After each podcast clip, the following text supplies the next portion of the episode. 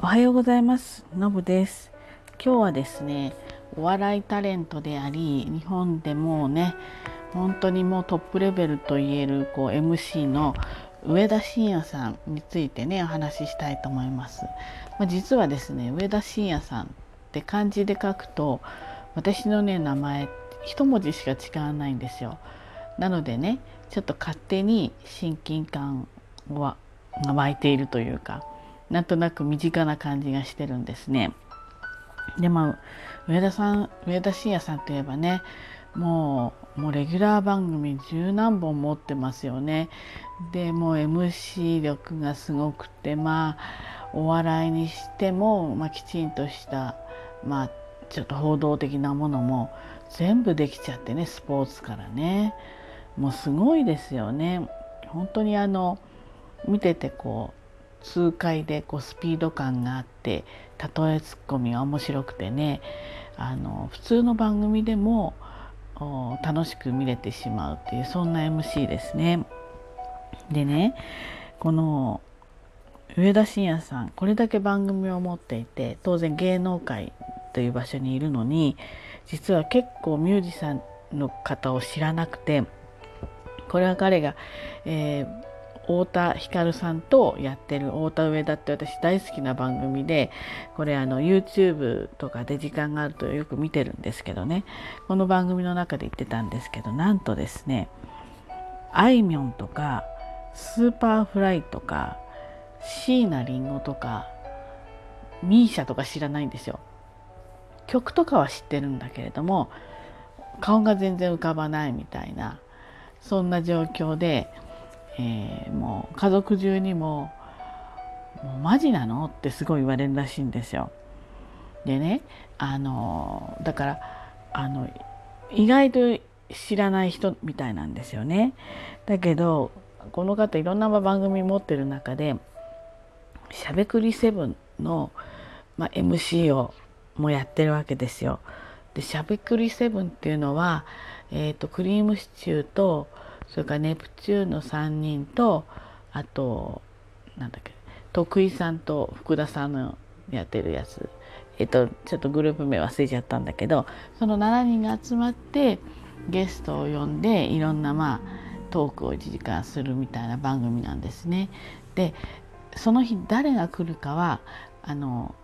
そのこちらの7人は知らないわけです。あの上田さんも MC なのに知らないんですね。でバーンってドアが開いて降りてくるとあのもう当然知ってる人すごく有名な人たち知ってる人たちは知ってるんだけどあのちょっとこう若い人たちにはすごい人気があるけどまだ全国じゃないとかあとまあでも misia とかねこんなも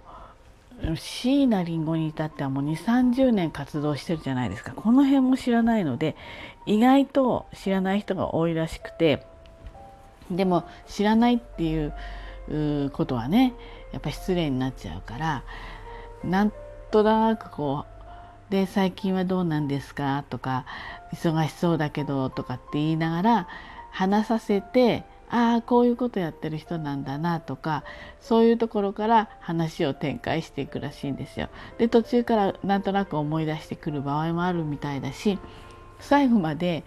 なんか思い出せないってこともあるみたいなんですよね。だけどそんなことも全く感じさせないぐらいもう盛り上げて回してあの楽しい番組にしてしまうんですよね。これすごいですよね。その人知らないのに1時間の番組を持たせちゃうわけですからね。でこれはあれなんでしょうね。あのこうちょいちょい、まあ、この方はツッコミが上手なんだけどなんか突っ込みながらこう喋らせるっていうこうリラックスを相手がしてしまうような場の雰囲気を作るのがすごく得意なのかなと思うんですよ。だけど例えツッコミすごい上手なんで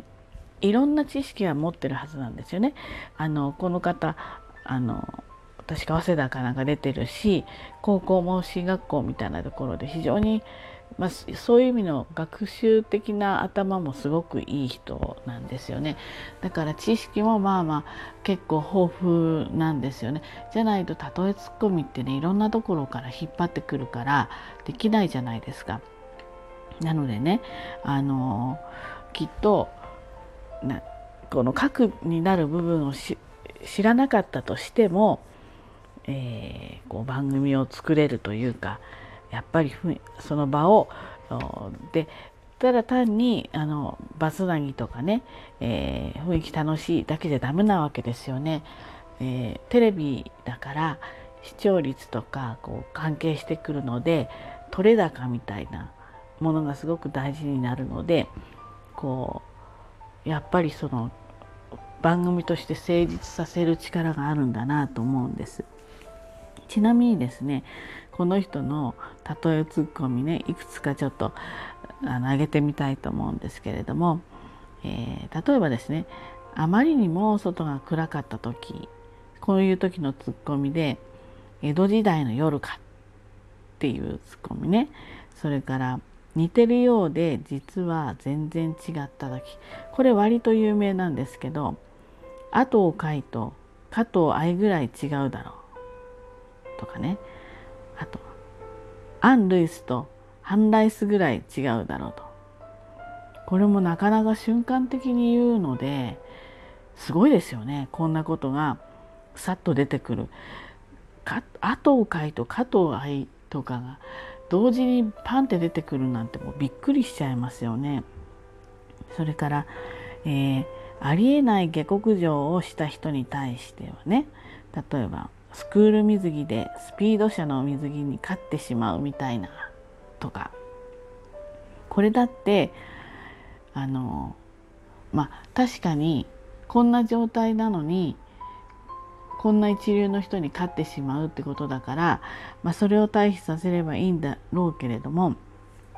スクール水着とスピード車のねあの一時期有名になりましたよね。こう着るとすごい速く泳げるっていうぴったりしたやつですよね。あれの